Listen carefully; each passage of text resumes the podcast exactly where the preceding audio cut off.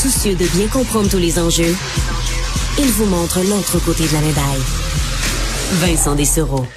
On est de retour pour parler euh, des euh, de nos forces policières à Montréal, les policiers de Montréal qui euh, seront appelés. En fait, il y a plusieurs sujets concernant les, les policiers. On sait que le chef Caron a révélé aux Montréalais, aux élus, qu'il allait soumettre en 2022, cette année, un projet de réforme en profondeur des, des services qui va impliquer, entre autres, la fermeture de postes de quartier. Ça fait réagir dans, dans l'opposition. Et la question aussi des caméras, caméras corporelles, où on prévoit au service de police la ville de Montréal euh, que les policiers vont utiliser leur propre téléphone pour se filmer. Honnêtement, je, je, je regardais ça avec euh, un peu d'incrédulité.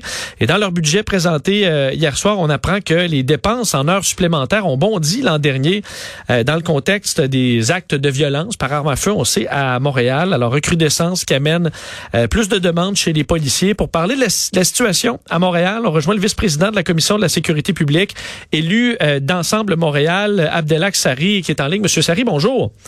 Bonjour. Beaucoup de choses quand même là-dedans. Commençons par le, dossier des caméras corporelles que vous connaissez bien. Vous avez collaboré au projet pilote des caméras portatives en 2016-2017. Euh, où on en est? Quelle est cette histoire de que les policiers pourraient porter leur propre téléphone comme caméra? Ben, c'est sûr, euh, c'est une histoire euh, de licorne, encore une fois, d'une administration comme celle de Mme Plante. Ça, ça, veut dire tout simplement pour moi, c'est que c'est une administration qui ne veut pas aller euh, de l'avant pour équiper les policiers et policiers avec caméras portatives. Ça, c'est clair. Puis la preuve, c'est que le directeur lui-même du SPVM a dit hier que il va voir les résultats, puis il va voir les tests, puis voir ensuite si le SPVM allait faire un déploiement à moi. Je peux lui donner tout de suite la nouvelle. Ben, techniquement parlant et légalement parlant, ce genre de technologie ne marchera pas. On n'a même pas analysé l'utilisation de téléphones intelligents, que ce soit euh, parmi les appareils technologiques euh, envisagés, comme je l'ai dit, par rapport, surtout en raison des contraintes légales. Quand oh. on a un film, oui, excusez-moi. Oui, non, mais parce que ça, ça me paraît tout à fait évident, je vous nous l'expliquerai. Euh, mais euh, entre autres, dans les projets pilotes, on comprend que la gestion des images est une grande. C'est beau de filmer, là, mais c'est la gestion des images qui est importante parce que ces images-là devront être utilisées peut-être en cours pour défendre un policier ou défendre un, accusé. Ça doit être géré d'une façon très précise. J'ai pas à vous envoyer moi mes images de mon de mon téléphone sur euh, euh sur Messenger. Là, est-ce que c'est ce qu'on propose? Ben non, non, parce que ça, c'est pour ça que je vous dis, c'est un monde de licorne. C'est des gens qui comprennent pas exactement c'est quoi cette gestion de preuves, parce qu'une fois que tu prends une photo, une vidéo avec avec ton, ton téléphone personnel ou autre, ben, ça devient une, preuve. Puis euh, il faut il faut il faut avoir quand même des contraintes légales pour les partager.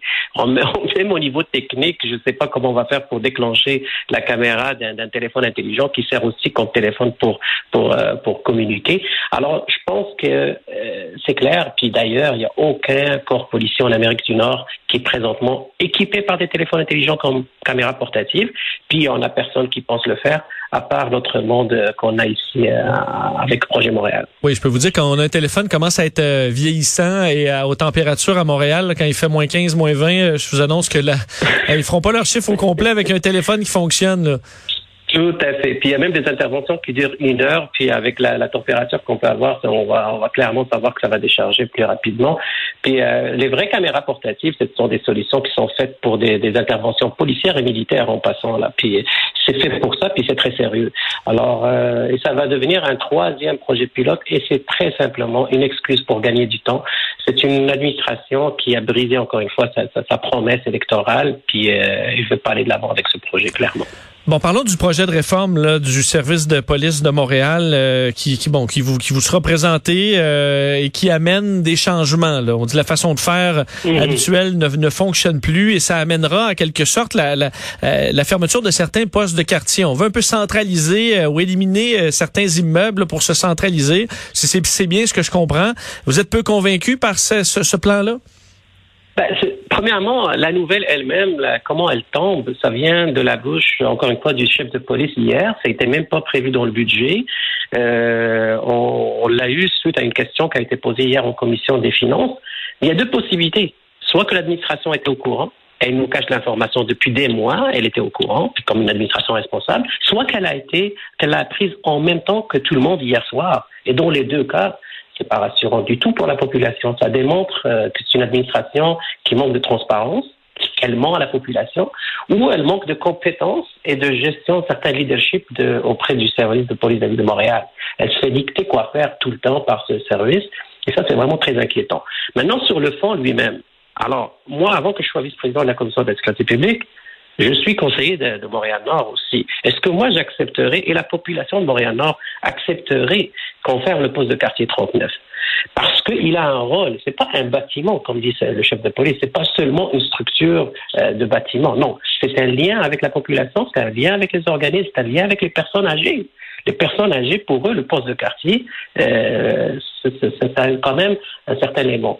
Et puis, avant de penser à fusionner d'autres postes de quartier, il est très important d'abord d'avoir de, de, une certaine consultation auprès de ces parties prenantes. Et ça, c'est très important.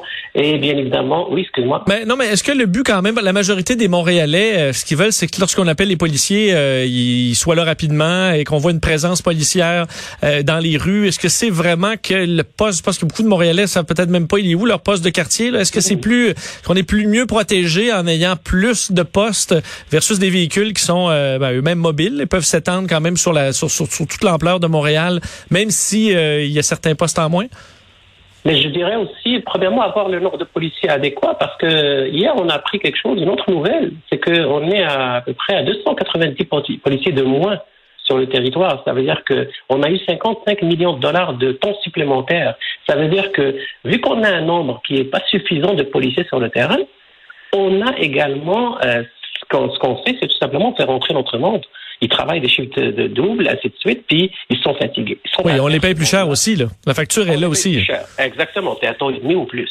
Alors, c'est clair que ce monde-là, ils sont fatigués à un moment donné, puis ils vont s'absenter. Il y aura plus d'absentéisme, et c'est pas moi qui le dis, c'est le chef de police, encore une fois, il dit un taux d'absentéisme qui est, qui est du jamais vu. Alors, moi, avant de parler du poste de quartier, parlons de l'effectif lui-même. On n'a même pas de monde pour équiper ce poste de quartier. Mais ce qu'est-ce qui cloche dans l'embauche? Ce qui me semble à Nicolet, euh, des jeunes personnes qui veulent être policiers, il y en a quand même plusieurs. Est-ce parce qu'on manque de candidats euh, à embaucher? Est-ce parce qu'il y a du laxisme au niveau de l'embauche? Qu'est-ce qui se passe dans le service de police? Ce qui se passe, c'est ça. Ben, ce qui se passe, c'est que pour moi, c'est une administration de Mme Plante qui fait du définancement de la police par la porte arrière c'est parce que sa base militante veut définancer la police, va avoir moins d'effectifs. Alors, elle est en train, vraiment, en, je dirais, en payant de la quiétude des citoyens, elle est en train de faire des définancements. Ça fait cinq ans qu'on manque d'effectifs à Montréal.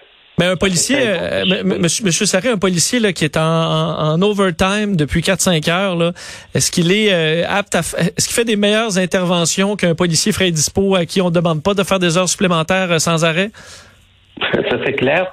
Dans n'importe quelle organisation qui se respecte, qui se respecte c'est toujours mieux d'avoir l'effectif adéquat sur tous les chiffres de, travail que d'avoir du temps supplémentaire. Quand on a du temps supplémentaire, c'est qu'on a bien mal, mal, euh, je dirais, euh, prévu l'effectif nécessaire et les ressources nécessaires pour travailler, ou tout simplement on ne veut pas recruter pour des raisons X ou pour donner l'impression qu'on n'a pas encore recruté du monde. Alors ça veut dire qu'on est en train de répondre à une base militante de Projet Montréal et non pas aux besoins de la population. Ceci dit, on parle dans un contexte où il y a de plus de coups de feu.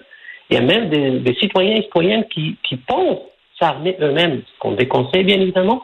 Et on a de, même des balles perdues, ou on a même des jeunes adolescents qui sont décédés malheureusement dans notre territoire. Alors, dans ce contexte, on parle de fusion, dans ce contexte, on parle de moins d'effectifs. Dans ce contexte, on parle de policiers et policières fatigués avec du temps supplémentaire. Et dans ce contexte, encore une fois, où il y a un manque de transparence et, je dirais, de transparence et même de confiance citoyenne envers ce service de police, on ne veut pas équiper ces policiers de caméras portatives. Alors, c'est ça le contexte actuel qu'on vit à Montréal, malheureusement. Et ça, ça démontre clairement un manque de leadership, un manque de compétences de cette administration. On va surveiller le dossier de près. Euh, Abdelak Sari, merci d'avoir été là. Chez moi. Ah. C'est une belle journée. Au revoir, Abdelak Sari, vice-président de la Commission de la sécurité publique et élu d'Ensemble Montréal. Donc, on prend l'idée des policiers qui, qui ont une petite pochette, de ce que je peux comprendre, avec leur téléphone intelligent, ils l'allument pour filmer l'intervention. Euh, une idée que je trouve euh, totalement saugrenue. Je sais pas où ils ont pêché ça. Euh, c'est utilisé nulle part dans le monde. Vous imaginez après ça que tu envoies au juge sur MSN ta, ta, séquence vidéo. Un peu un peu particulier ce, ce, ce qui se passe. Une drôle d'idée. L'impression que ça se fera pas. Là. Ça, ça me paraît assez clair.